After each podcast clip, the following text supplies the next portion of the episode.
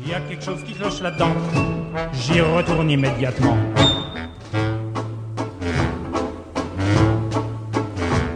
Il a bossé pendant des jours, tâchant avec amour d'améliorer le modèle. Quand il déjeunait avec nous, il dévorait d'un coup sa soupe au vermicelle. On voyait à son air féroce qu'il tombait sur un os, mais on n'osait rien dire. Et puis un soir, pendant leur repas, la tonton qui soupire et qui s'écrit comme ça. À mesure que je deviens vieux, je m'en aperçois mieux, j'ai le cerveau qui flanche. Soyons sérieux, disons le mot, c'est même plus un cerveau, c'est comme de la sauce blanche. Voilà des mois et des années que j'essaye d'augmenter la portée de ma bombe. Et je ne me suis pas rendu compte que la seule chose qui compte, c'est l'endroit où ce qu'elle tombe. Il y a quelque chose qui cloche là-dedans. J'y retourne immédiatement.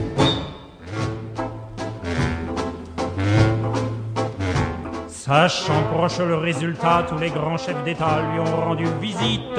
Il les reçut et s'excusa de ce que sa cagna était aussi petite. Mais sitôt qu'ils sont tous entrés, il les a enfermés en disant Soyez sages. Et quand la bombe a explosé, de tous ces personnages, il n'est plus rien resté. Tonton, devant ce résultat, ne se dégonfla pas et joua les andouilles. Au tribunal, on l'a traîné et devant les jurés, le voilà qui bafouille.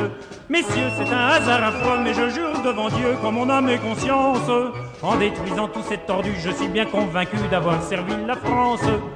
On était dans l'embarras, alors on le condamna et puis on l'amnistia. Et le pays reconnaissant l'élut immédiatement chef du gouvernement.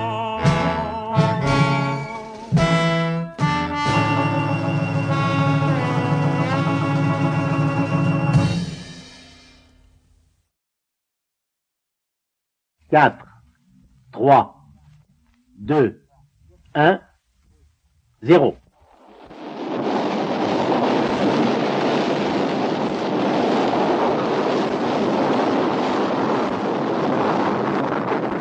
Samedi 13 février 1960, 7 heures et 4 minutes, la première bombe atomique française explose en plein cœur du Sahara, au centre d'essai d'Amoudia, près de Regan, à 400 km au sud de Colombéchar.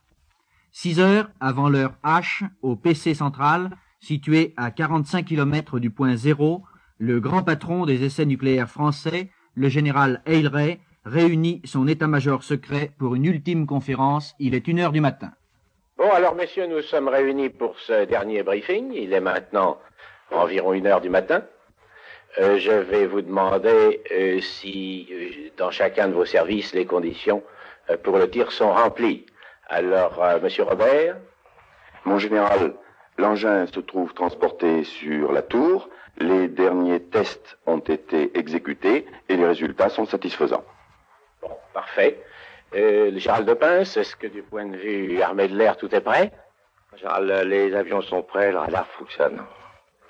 OK. Euh, SSR, Colonel André? En général, eh bien, tout est, se passe correctement. Le dernier élément de la colonne qui mettait le matériel en place est rentré il y a déjà à peu près une heure, une heure et demie. Parfait. Euh, mon général Jaume, est-ce que euh, tous les éléments du service de santé sont en place? En général, tout le monde est en place. Chacun a repris son poste. Bien. Alors, monsieur Jalut, je vais vous demander de nous faire le dernier point de la situation météorologique. Mon général, la situation est restée stable par rapport au dernier exposé fait hier soir. Les vents restent bien orientés dans le secteur déterminé. Il n'y a aucun élément nouveau sur les conditions météorologiques d'hier soir et je pense qu'elles resteront favorables. Bon, eh bien, alors, messieurs, nous euh, maintenons notre décision de tir. Euh, la partie du PC avant va se rendre à Amoudia et euh, je pense que dans quelques heures, euh, nous pourrons appuyer sur le bouton. Tout est désormais en place. Le général Eyre gagne les blocos de son PC avancé à 15 km du pylône de 106 mètres de haut, au sommet duquel la bombe A va exploser. 7